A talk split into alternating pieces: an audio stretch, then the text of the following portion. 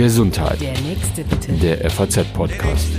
Herzlich willkommen zu einer neuen Folge des FAZ Gesundheitspodcasts. Mein Name ist Lucia Schmidt. Ich bin Medizinerin und Redakteurin bei der Frankfurter Allgemeinen Sonntagszeitung.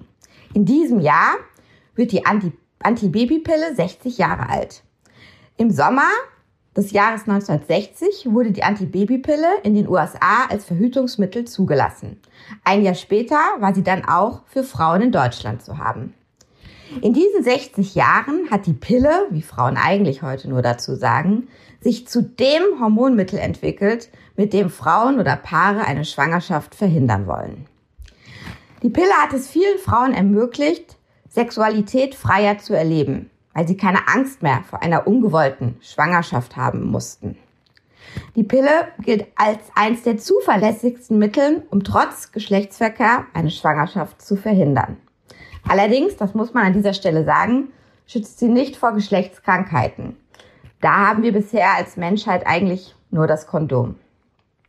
Also, für die weibliche Sexualität war die Pille eine echte Errungenschaft. Und ist es im Prinzip bis heute. Aber mit der Einnahme der Pille gehen Frauen auch gewisse Risiken ein. Als Nebenwirkungen werden immer wieder genannt ähm, Thrombosen, sexuelle Unlust, Zyklusstörungen, Gewichtszunahme, Depressionen oder überhaupt hormonbedingte Veränderungen im Körper. Nicht nur die Sorge vor Nebenwirkungen hat dazu geführt, dass Frauen von heute nicht mehr so sehr diese sexuelle Freiheit, die sie durch die Pille haben, feiern, sondern ein bisschen skeptisch geworden sind gegenüber diesem Verhütungsmittel. Und sagen wir mal, ein neuer Feminismus stellt auch immer häufiger die Frage, warum liegt die Last der Verhütung eigentlich immer noch auf den Frauen? Frau Dr. Anneliese Schwenkhagen ist Frauenärztin mit einem besonderen Schwerpunkt auf der gynäkologischen Endokrinologie. Sie hat in Hamburg eine Gemeinschaftspraxis mit ihrer Kollegin Katrin Schaudig wo die beiden Patientinnen mit hormonellen Störungen und hormonellen Fehlbildungen und Fehlfunktionen betreuen und beraten. Mit ihr will ich heute darüber reden, was der Markt an Verhütungsmitteln eigentlich aktuell so hergibt und wie sie zu der steigenden Vorsicht gegenüber der Pille steht. Und natürlich, was die Patientin rät, die auf der Suche sind nach einem ganz individuellen, richtigen Verhütungsmittel. Herzlich willkommen, Frau Dr. Schwenkhagen. Hallo. Ja, Frau Schwenkhagen, bevor wir so auf diese ganze Thematik der Pille ein bisschen eingehen, würde ich Ihnen gerne am Anfang drei Fragen zur Pille stellen, die ähm, sich Frauen in meinem Bekanntenkreis, im Kollegenkreis immer wieder stellen und die auch mir jetzt gestellt worden sind, als ich gesagt habe, ich befasse mich mit dem Verhütungsmittel Pille oder überhaupt mit Verhütungsmitteln. Und zwar, obwohl so viele Frauen es nehmen, kommt immer wieder die Frage auf, dass sie, dass, wie funktioniert die Pille eigentlich ganz richtig im Körper? Also, es heißt immer, Frauen, die die Pille nehmen, haben gar keinen Eisprung mehr, weil den Frauen vorgegaukelt würde, sie seien schwanger in dieser Zeit, in der sie die Pille nehmen. Stimmt das so? Kann man das so sagen? Ja, das kann man tatsächlich so sagen. Und das war eigentlich auch die alles entscheidende Beobachtung, die letztendlich dazu geführt hat, dass die Pille überhaupt entwickelt wurde, dass man einfach beobachtet hat, dass wenn Frauen schwanger sind, sie nicht wieder schwanger werden können. Das ist ja eigentlich ziemlich banal, aber da stellt sich natürlich die Frage, wie macht der Körper das eigentlich? Und Sie haben eben so schön gesagt, die Pille wird jetzt 60 Jahre alt. Man könnte auch sagen, sie wird eigentlich 100 Jahre alt weil Ludwig Haberland, Karl Gerassi, derjenige, der eigentlich als Erfinder der Pille gefeiert wird, hat immer gesagt, also der Vater der Pille, das sei Ludwig Haberland, er sei eigentlich eher die Mutter der Pille. Ludwig Haberland hat 1921 schon erkannt, dass Hormone, die aus dem Eierstock freigesetzt werden, zur Verhütung einer Schwangerschaft eingesetzt werden könnten. Und er hat es dann auch später veröffentlicht. Das Buch hieß Die hormonale Sterilisierung des weiblichen Organismus. Das Buch passte aber überhaupt nicht in die Zeit. Die Forschung passte nicht in die Zeit. Und es hat danach eben noch viele Jahre gedauert, bis tatsächlich die Pille auf den Markt gekommen ist. Und Sie haben das ja eben schön gesagt. Das ist dann eben, wir feiern jetzt den 60. Geburtstag der Pille. Es hat dann einfach noch mal viele Jahre gedauert, bis es dann wirklich tatsächlich soweit war. Aber Ihre Ausgangsfrage war ja, ähm, kann man das eigentlich so sagen, dass eine Frau, einer Frau eine hm, Schwangerschaft vorgegaukelt wird? Dazu muss man vielleicht ein kleines bisschen weiter ausholen und einmal ganz kurz zusammenfassend erklären, wie die Pille eigentlich funktioniert. Dann wird sofort vieles klarer. Man muss sich das so vorstellen, die Eizellen sitzen im Eierstock. Die werden stimuliert von Hormonen, die aus der Hirnanhangsdrüse, also der Hypophyse, freigesetzt werden. Und die Hypophyse unterliegt wieder der Kontrolle vom Hypothalamus, einer Struktur im Gehirn. Das heißt, der Hypothalamus gibt einen Befehl an die Hypophyse, die Hypophyse gibt einen Befehl an den Eierstock. Dann entwickeln sich im Eierstock in kleinen Eibläschen, das sind sozusagen die Schutzhüllen der Eizellen, entwickeln sich die Eizellen bis zum Eisprung, der findet etwa in der Zyklusmitte statt. Und in der ersten Phase des Zyklus bilden, in der, wird in der Wand dieses kleinen Eibläschens wird Östrogen gebildet und in der zweiten Zyklushälfte nach dem Eisprung wird Östradiol und Progesteron gebildet. Dieses vormals bestehende Eibläschen wandelt sich dann um in einen kleinen Gelbkörper und der produziert eben Gelbkörperhormon, Progesteron und Östradiol. So. Und das Ganze ist verbunden über eine Rückkopplungsschleife. Das heißt, immer das, was der Eierstock gerade so macht, wird rückgemeldet an Hypothalamus und Hypophyse. Und wenn man jetzt in der Schwangerschaft beispielsweise guckt, was macht denn der Eierstock da? Da sieht man, dass der Eierstock überhaupt nichts mehr macht. Da findet keine Eibläschen keine Eizellentwicklung mehr statt. Da herrscht völlige Ruhe. Und die Hormone, die eigentlich dazu da wären, den Eierstock zu stimulieren, die sind im Blut auch gar nicht mehr messbar. Das Ganze funktioniert also wie eine Rückkopplungsschleife und das kann man ausnutzen. Man kann eben große, eine große Menge von, wie viel das sein muss, können wir gleich nochmal besprechen, von Östrogen und vor allen Dingen aber eben Gelbkörperhormonen in in den weiblichen Körper bringen. Wie man das macht, ob per Pille oder wie auch immer, ist eigentlich erstmal egal. Und dann kommt eben an Hypothalamus und Hypophyse das Signal an, da besteht eine Schwangerschaft. Es ist natürlich keine Schwangerschaft, aber die Hormonmengen sind eben so hoch wie in der Schwangerschaft. Also hört der Körper auf, den Eierstock zu stimulieren. Das Ergebnis ist, mhm. na klar, wir haben keinen Eisprung mehr.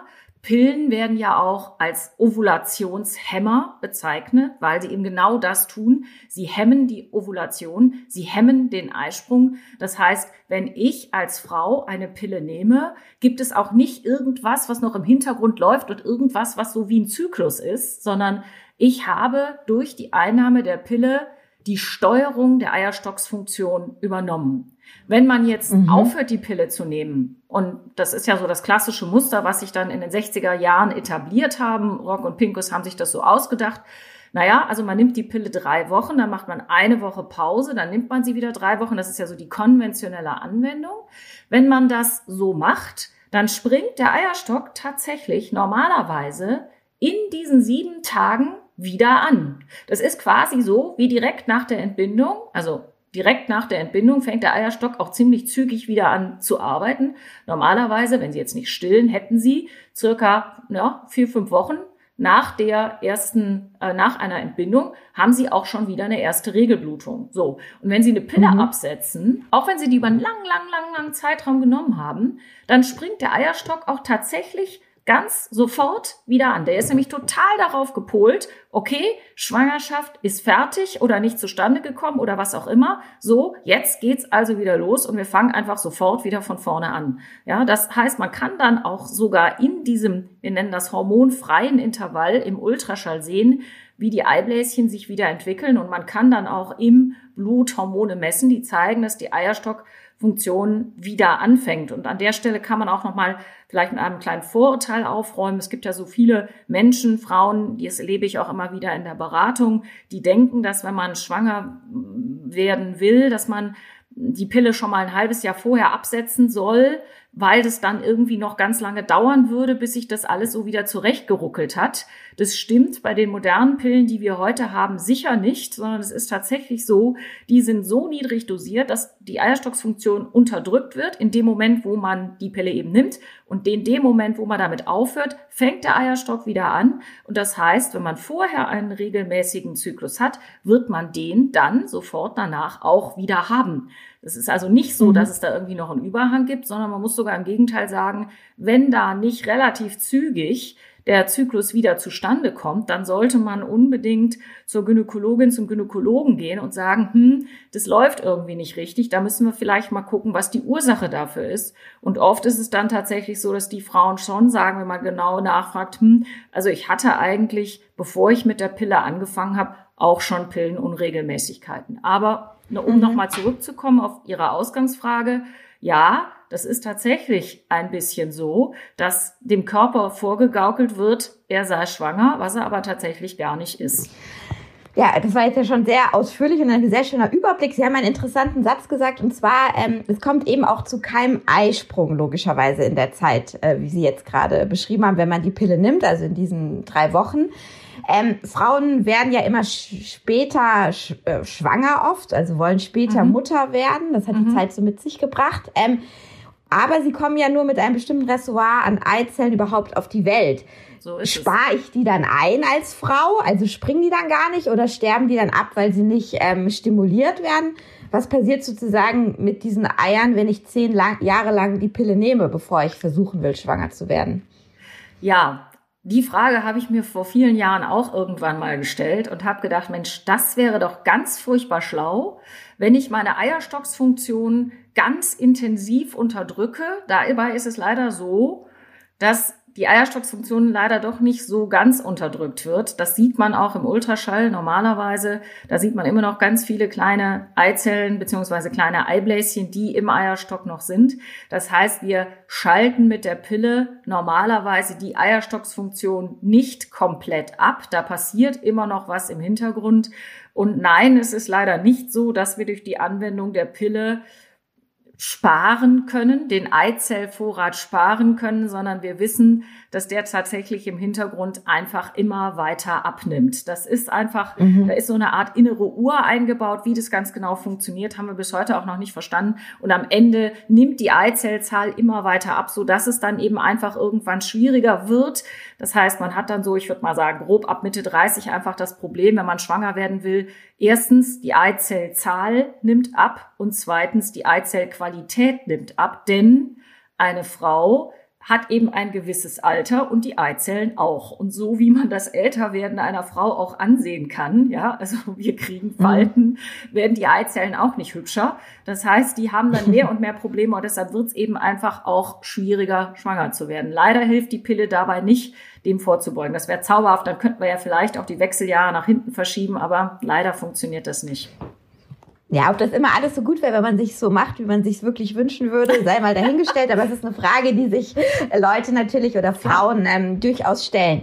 Die letzte Frage, bevor wir das Thema so ein ganz bisschen in eine andere Richtung drehen, die auch an mich herangetragen worden ist, ähm, häufig oder ab und zu ähm, nehmen Frauen ja die Pille sozusagen durch, wie sie mhm. sagen. Also sie machen mhm. eben nicht diese Pause nach drei mhm. Wochen und dann gibt es die, die, ähm, die, den Monat, die Monatsblutung, sondern sie nehmen sie einfach über Wochen, über Monate durch. Ähm, ist das gefährlich oder kann das in Situationen sinnvoll sein oder ist das eigentlich immer sinnvoll oder ist das eigentlich völlig egal? Ähm, was sagen Sie da als Ärztin dazu? Das ist eine ganz spannende Geschichte mit dem Langzyklus. So nennen wir das so, flapsig, Langzyklus. Ich nehme die Pille eben durch, ich spare mir das hormonfreie Intervall.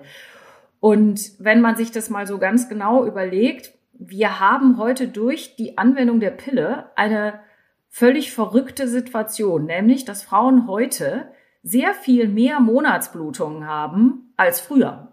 Denn früher war die Realität ja so, das kann man auch zum Beispiel auf alten Gemälden sehen, auf alten Fotos sehen. Das ist, wenn man ähm, Geschichten, Bücher liest über die Zeit vor Entwicklung der Pille, dass Frauen einfach eigentlich unablässig immer schwanger waren oder gestillt haben. Heißt, das sind alles Phasen, in denen sie nicht geblutet haben. Durch die Entwicklung der Pille sind wir jetzt in einer Situation, wo Frauen tatsächlich relativ regelmäßig über einen langen Zeitraum regelmäßige Blutungen haben.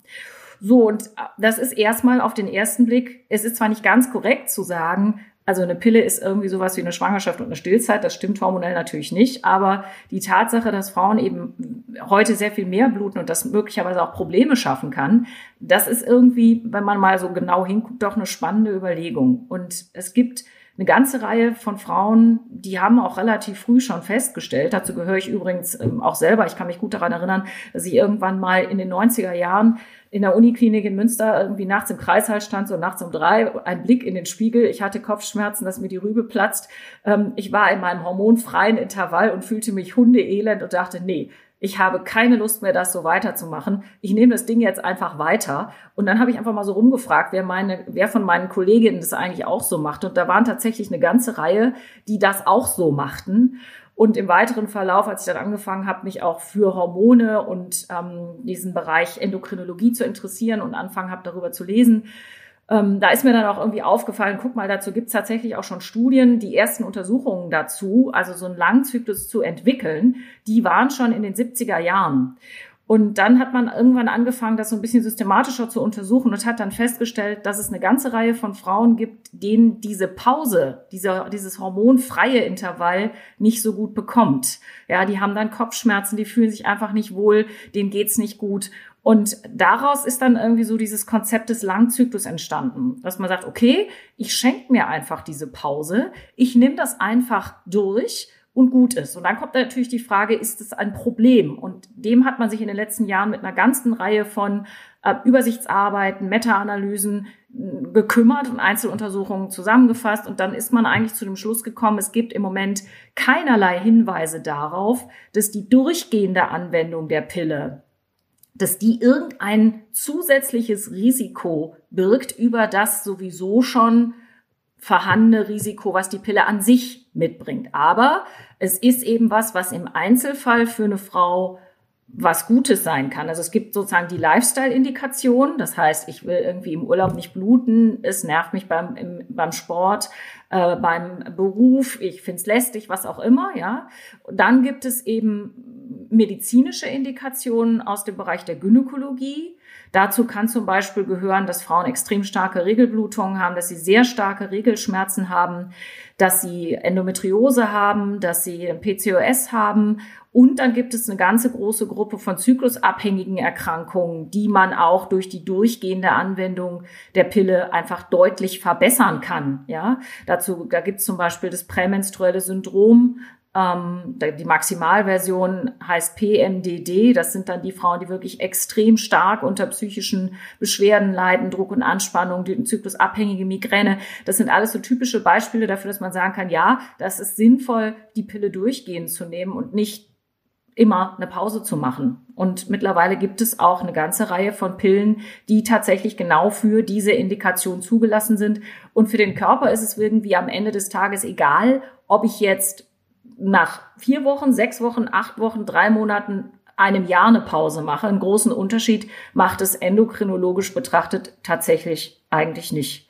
Die Blutung, die ich auslöse, ist eine Abbruchblutung. Das ist keine normale Regelblutung und da ist es einfach wirklich egal, wann ich das mache. Was man noch zusätzlich mitnimmt mit der durchgehenden Anwendung der Pille, ist ein, ein Plus an Sicherheit. Ja, aus theoretischen Gründen. Ich habe eben erzählt, die Pille wenn man die, wenn man die Pause macht, dann springt der Zyklus immer wieder an, ja. Und wenn ich dann den Fehler macht, dass ich zum Beispiel erst einen Tag zu spät mit der Pille wieder anfange, dann ist die Eibläschenentwicklung möglicherweise schon so weit fortgeschritten, dass es dann doch eben, obwohl ich die Pille nehme, zu einem Eisprung kommt. Das ist natürlich doof.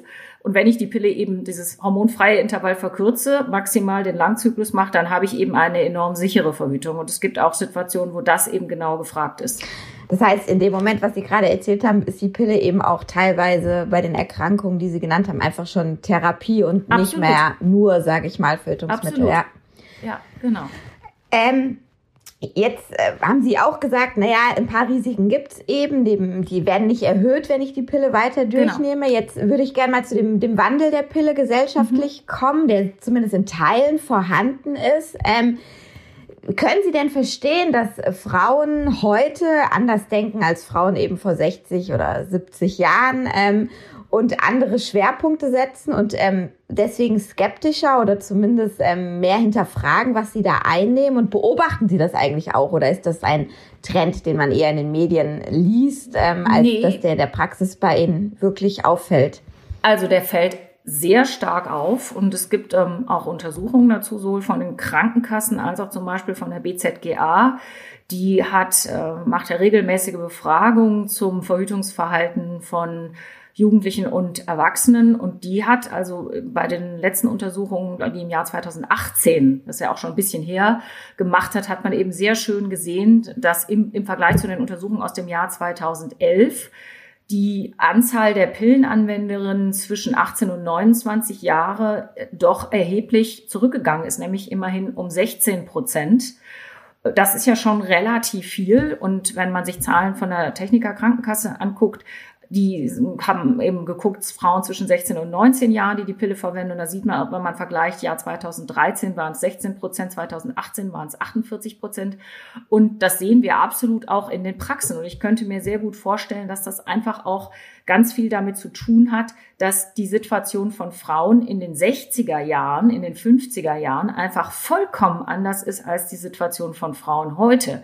Die Situation von Frauen in den 60ern war, dass sie irgendwie schon sehr einfach, ich sag's, der Begriff bedroht durch eine Schwangerschaft, vielleicht, der ist sehr scharf, aber er beschreibt so ein bisschen dieses Gefühl von, wenn ich schwanger werde, dann macht mir das meine Ausbildung kaputt, dann macht es, schafft es gewaltige, gewaltige Probleme. Es gibt so einen Satz von Margaret Sanger, das ist eine der Protagonistinnen der Pillenbewegung, die aber viel früher letztendlich war und die schon in den 20er Jahren gesagt hat, Reproductive Freedom is a fundamental human right. Also das heißt, ich muss Verhütung haben, das ist ein, ein Menschenrecht, Verhütung zu haben. Und dass sich heute die Situation ja auch, äh, ich würde mal sagen, für viele Frauen erstmal gesellschaftlich betrachtet sehr viel entspannter darstellt, als es damals so war. Das ist sicherlich das eine. Aber das zweite, was sicher auch ein Punkt ist, ist, Hormone haben ein schlechtes Image. So, ja, ich formuliere es mal so. Und ein Eingriff in die Natur hat im Moment ein enorm schlechtes Image. So. Und das ist auf jeden Fall was, was wir auch in der Praxis erleben, dass Frauen einfach sagen, nee, ich will keine Hormone. So, und wenn man dann genau nachfragt, ja, warum denn? Oder wo sind die Sorgen? Wo sind die Ängste? Ist es, was dann kommt, oft tatsächlich relativ diffus. Es gibt natürlich Frauen, die super gut informiert sind und die sagen, ja, also da gibt's das Thromboserisiko und ich möchte mich fühlen, ich möchte die Stimmungsschwankungen, die Frauen normalerweise haben, auch erleben. Ich will das alles genauso haben, wie die Natur das sozusagen vorgibt. Das ist auch vollkommen okay. Dann habe ich ja die Möglichkeit, nicht mit einer Pille zum Beispiel zu verhüten, sondern mit einer Kupferspirale. Ja, dann habe ich die Verhütung geregelt und ähm, wunderbar. Das heißt, ich habe ja als Frau heute die Wahl, was ich mache und was ich nicht mache. So, wir haben machen gerade eine und lassen haben gerade zusammen mit dem Psychologen machen, führen wir gerade eine Untersuchung durch. Die läuft noch, die Datenhebung ist abgeschlossen, aber wir haben noch keine Datenauswertung, bei der wir uns mit der Fragestellung beschäftigen. Wie ist es denn jetzt? Was sind denn die Gründe junger Frauen, jüngerer Frauen, die Pille nicht mehr zu nehmen. Und wir sind sehr gespannt auf die Ergebnisse dieser Untersuchung. Aber wir haben die noch nicht. Mhm. Okay. Ja, schade. Da müssen Sie dann nochmal in den Podcast kommen, ähm, wenn Sie die Ergebnisse haben. Aber ich hatte ja auch den Hörerinnen und Hörer durchaus jetzt schon versprochen, dass wir mal so ein bisschen gucken, für welchen Typ Frau, für welches mhm. Alter, für welche Lebenssituation bietet sich eigentlich welches Verhütungsmittel an. Das kann mhm. durchaus dann natürlich auch die Pille sein, aber Sie haben eben auch schon mal die Kupfer Spirale ähm, angesprochen. Ich habe jetzt mal so äh, drei, drei Gruppen von Frauen ganz grob äh, mir überlegt für den Podcast. Da vielleicht fangen wir mal mit dem eher jungen Mädchen an, 15, 16, 17 Jahre, ähm, eben die ersten sexuellen Erfahrungen, die ersten Freunde. Wenn so ein Mädchen erstmal relativ offen mit äh, zu Ihnen kommt, was würden Sie denn sagen, was ist für solche Frauentypen im Moment die beste Verhütung oder das, was Sie am ehesten raten würden? Immer jetzt also, mal ausgeklammert, das ist natürlich individuelle Vorerkrankungen so, ne? Wir sprechen jetzt mal relativ von einer ganz gesunden Patientin. Also, wenn Sie einfach eine ganz ja, genau. gesunde Patientin haben, die einfach null Vorerkrankungen hat, kein Risiko, gar nichts, dann kann die sich echt im Prinzip wirklich aussuchen, was sie möchte. Ob sie mhm. einen, eine Pille nehmen möchte, ob sie einen Verhütungsring nehmen möchte. Das wäre sozusagen im Prinzip das gleiche wie die Pille, nur es ist so ein kleiner Plastikring, der in die Scheide geschoben wird. Ob sie ein Pflaster nehmen möchte, was sich allgemein nicht so großer Beliebtheit erfreut. Das sind sozusagen alles mögliche Spielarten der Pille. Ob sie eine Spirale haben möchte, das, da gibt so immer das Vorurteil, junge Frauen dürfen keine Spirale bekommen, weil sie können dann, das Argument ist dann immer, die können dann später nicht mehr schwanger werden. Da weiß man heute, das stimmt einfach so nicht, das ist nicht korrekt. Man kann auch als junge Frau mit einer Spirale verhüten und es gibt mittlerweile auch Weiterentwicklungen. Die Spiralen sind nicht mehr so groß wie früher. Es gibt kleinere Spiralen, die man dann einsetzen kann.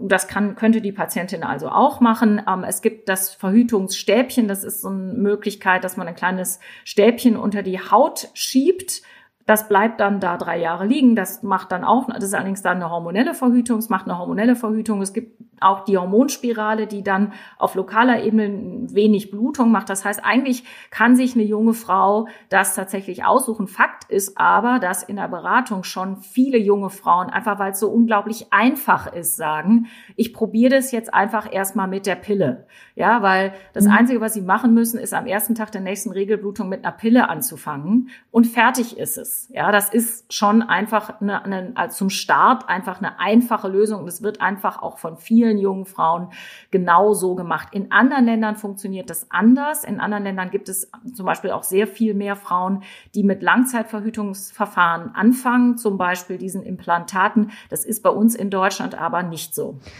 Gehen wir mal einen Schritt weiter. Jetzt sind wir mal so bei den Mitte 20-Jährigen ähm, oder Ende 20-Jährigen, jetzt feste Beziehungen. Ähm, vielleicht noch kein Kinderwunsch, aber eventuell demnächst und eben, sag ich mal, ähm, das meine ich jetzt gar nicht negativ, aber so ein bisschen reflektierter, sich schon viele Gedanken gemacht um die Pille und vielleicht eben diese Generation, die jetzt so ein bisschen skeptisch ist. Ähm, wenn die jetzt zu Ihnen kommt und sagt, Mensch, äh, ich weiß nicht genau, wie ich jetzt verhüten soll, dass ich dann auch möglichst schnell schwanger werde, wenn ich es will, ähm, gilt das Gleiche wie bei der gesunden jungen Frau oder machen Sie da dann schon Abstriche in der Beratung? Nee, da, da ist ja auf jeden Fall ganz klar der, die Aussage, ich will demnächst schwanger werden. Damit fallen auf jeden Fall eigentlich, wenn man mal ehrlich ist, alle Langzeitverhütungsverfahren erstmal aus. Ja, also wenn ich jetzt mhm. sage, ich will im halben Jahr schwanger werden, warum lasse ich mir dann noch eine Spirale legen? Das ist einfach unheimlich viel Aufwand für einfach, ich sag's mal platt, wenig Effekt. Dann könnte man natürlich mhm. auch sagen, also wenn Sie in einer festen Beziehung sind und sowieso eigentlich mit dieser Beziehung eine Schwangerschaft planen, dann kann man ja auch sagen, wissen Sie was, dann verhüten Sie einfach ganz normal mit einem Kondom. Das ist vielleicht von der Sicherheit jetzt nicht so gut wie andere Verhütungsverfahren, aber äh, wenn sowieso im Raum steht, also eine Schwangerschaft wäre jetzt kein Drama, ich formuliere das jetzt mal so pointiert, mhm. dann ist das sicher für die Frau auch potenziell eine gute Option, wie sie die Verhütung für die nächste Zeit regeln kann. Und wenn sie dann eben schwanger werden möchte, dann setzt sie einfach die Verhütung aus, nimmt das Kondom nicht mehr. Wichtig ist nur, dass sie vorher einmal auf jeden Fall dann auch angefangen hat mit der Folsäureprophylaxe. Das wird so gern vergessen in solchen Situationen, dass wir schon wollen, dass Frauen, bevor sie schwanger werden, anfangen mit dem, mit der Folsäureeinnahme zum Schutz vor Fehlbildungen. Aber ansonsten kann diese Patientin wunderbar auch ganz prima hm, so eine Verhütung machen. Vielleicht noch einen Satz dazu, wenn, jetzt stellen wir uns mal vor, wir gehen mal einen Schritt weiter, die hat jetzt ihr erstes Kind gekriegt und will jetzt erstmal nicht wieder ein Kind, ja. Dann könnte man zum Beispiel sagen, na ja, vielleicht möchte die dann einfach auch vorübergehend einfach dazwischen eine Spirale, ja, zwischen ihren Kindern. Vielleicht für einen Zeitraum von zwei bis drei Jahren könnte man ja auch durchaus überlegen. Aber wenn dieses, dieser Kinderwunsch jetzt eigentlich unmittelbar bevorsteht, ja, dann ähm, ist das nichts. Vielleicht, also ich sag, es gäbe vielleicht noch eine Option, die man, über die man dann auch nochmal nachdenken kann, wenn man sagt, ich möchte eigentlich gern was haben, was so ein bisschen dichter dran ist an der Natur. Die klassischen Pillen, die konventionellen Pillen enthalten alle ein synthetisches Östrogen, Ethinyl, Ethinylestradiol. Das natürliche Östradiol ist Östradiol, das ist eben ein anderes. Das Ethinylestradiol ist ein modifiziertes Östrogen, was sehr potent ist. Deshalb braucht man davon auch nur sehr wenig, aber was eben auch viele potenzielle Nebenwirkungen macht. Und es gibt eben heute Pillen, die eben nicht mit Ethinylestradiol, sondern mit Östradiol funktionieren. Und ich erlebe auch immer wieder, dass Frauen sagen, hm, also das ist vielleicht für mich eine Alternative, was ich mir vorstellen kann, wenn ich jetzt nicht so ein ganz klassisches Präparat nehmen will, sondern eher was, was so ein kleines bisschen, ich sag's mal, natürlicher ist, dass Frauen dann sagen, ach, das finde ich aber eigentlich auch ganz spannend, das könnte ich mir vielleicht für mich auch vorstellen. Aber es gibt eben alle Möglichkeiten. Und jetzt haben Sie schon gesagt, äh, die Frau, die gerade ein Kind bekommen hat und nicht ganz so schnell ein zweites haben will, da würde sich eben zum Beispiel Spirale anbieten. Das gilt dann auch für Frauen äh, über 40, die einen Kinderwunsch abgeschlossen oder nie geplant hatten und die jetzt, sage ich mal, äh, bis zu den Wechseljahren irgendwie kommen wollen. Ähm, das ist ja, dann auch das die Spirale. Ist, ja, das ist ähm, eine, eine, sagen wir mal, spannende Gruppe von Frauen, weil die jetzt eben anders als die Frauen, die wir so bisher besprochen haben, schon ein Risiko haben, dass der lange Arm der Wechseljahre sich bemerkbar macht. Das ist ja nicht krankhaft, aber das ist einfach so. Und das klassische Problem in dieser Altersklasse ist dann plötzlich das Auftreten von Blutungsstörungen, so unregelmäßigen Blutungen und auch zum Teil relativ ausgeprägten hormonellen Schwankungen. Und das empfinden viele Frauen doch als sehr unangenehm. Und da gibt es halt zwei Möglichkeiten, die in dieser Altersklasse sich wirklich sehr bewährt haben. Das eine ist die Einlage einer Hormonspirale. Das heißt, in der Spirale drin ist ein Reservoir, das eine kleine Menge eines Hormons Levonorgestrel freisetzt und was dazu führt, dass die Gebärmutterschleimhaut sich zurückbildet.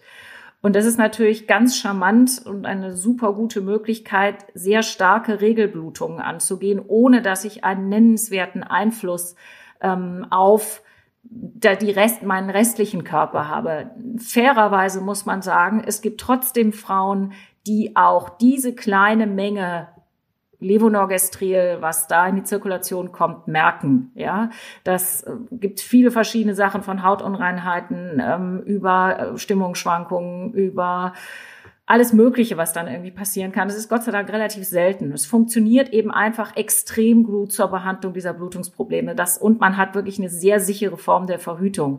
Das ist das eine. Und das zweite ist, wenn Frauen eben in dieser Phase merken, dass sie doch anfangen, so zu leiden unter diesen hormonellen Schwankungen, dann komme ich mit meiner Spirale oft nicht so richtig weiter. Also wenn die vorher schon so ein bisschen prämenstruelle Beschwerden hatten, das kann dann eben mehr werden.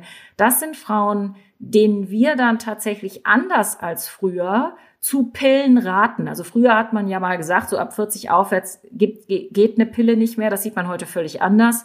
Wenn Frauen 40 plus völlig gesund sind, keine Risiken haben, dann können die sehr wohl eine Pille nehmen.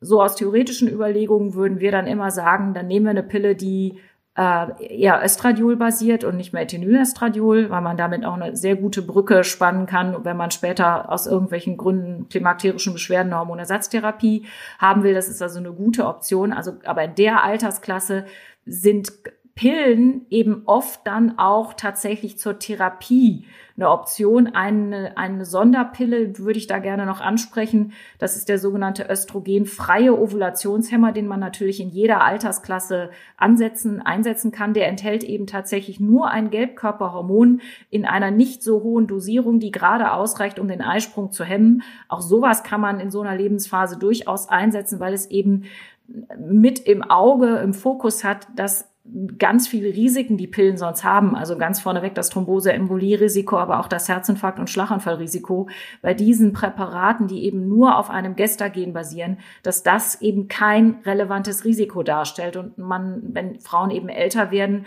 natürlich einfach immer sehr genau hingucken muss, gibt es da nicht doch irgendwo ein Risiko, selbst wenn die Frau auf den mhm. ersten Blick ganz gesund aussieht.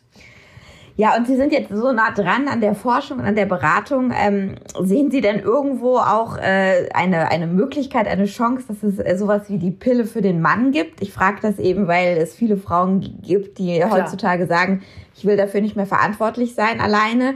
Ähm, Gibt es da irgendwelche Forschungen, von denen wir noch nichts wissen? Oder muss man tatsächlich einfach sagen, äh, das wird erstmal Aufgabe der Frau bleiben, wenn sie das so will natürlich. Also, ne? wenn, Oder sie mich wenn, wirklich, hm, wenn Sie mich wirklich ehrlich fragen, würde ich sagen, ich bin da sehr pessimistisch.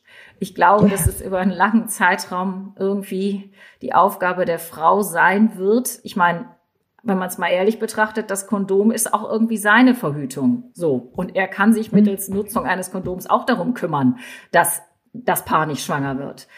Aber die Verhütung für den Mann ist etwas, was seit vielen Jahren intensiv beforscht wird, was aber Schwierigkeiten beinhaltet. Also letztendlich ist es ja schon entscheidend, ich, man, um schwanger zu werden, braucht man ein Spermium. Das heißt, die Spermium die Spermienbildung muss sehr stark runtergefahren werden dafür, damit es wirklich sicher funktioniert. Und dann ist immer auch die Frage, ja, wie sicher soll es denn sein? So. Und da ist auch genau das Problem. Wenn dann eben die Sicherheit dann doch nicht so gut ist, ist die Frage, wie weit sind Frauen dann bereit, sich darauf zu verlassen? Und dann gibt's ja auch immer noch so ein bisschen das Problem, wir stellen uns jetzt mal vor, es gibt eine Pille für den Mann.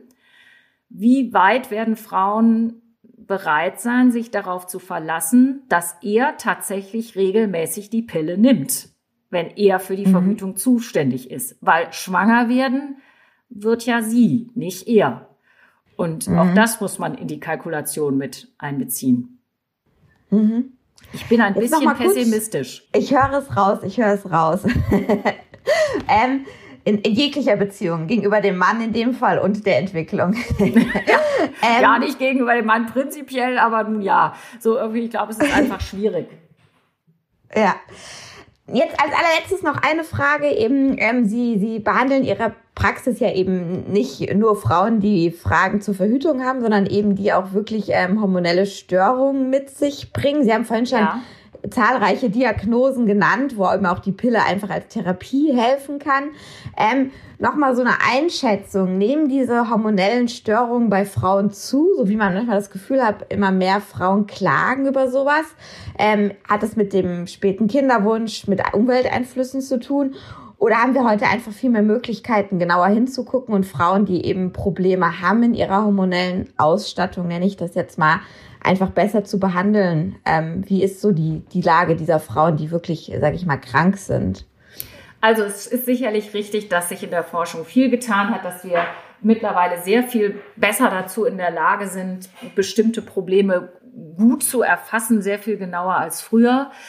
Aber es gibt auf jeden Fall auch eine Erkrankung, bei der wir einfach sehen, wir werden geradezu überschwemmt von Patientinnen mit diesem Problem. Das sind die Frauen mit dem sogenannten PCO-Syndrom, polyzystisches Ovar-Syndrom.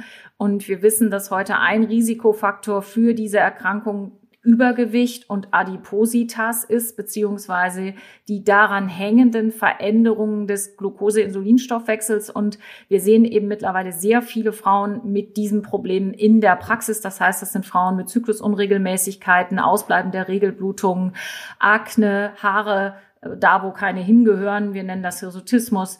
Das ist so das typische Bild, oft verbunden mit einer sogenannten zentralen Adipositas, das heißt also uncharmant ausgedrückt, ein Bauch, ja, Fettverteilung mehr um den Bauch, nicht an den Beinen. Da sehen wir tatsächlich deutlich mehr Frauen. Das sind eben auch Frauen, die eine Hormontherapie benötigen, um das Ganze zu regularisieren, abgesehen davon, dass man natürlich das Gewicht regulieren muss. Aber da sehen wir tatsächlich einfach, dass es mehr Frauen sind, die in unsere Praxen kommen mit genau diesen Problemen. Aber grundsätzlich glaube ich auch, dass Frauen einfach heute besser auf sich aufpassen und dass sie eher bereit sind und auch wollen, dass Probleme aufhören und sich eben auch mit ihren Problemen in den Praxen vorstellen und sagen, ja, ich habe da ein Problem und ich hätte gerne irgendwie eine Lösung dafür. Können wir rauskriegen, was ich habe.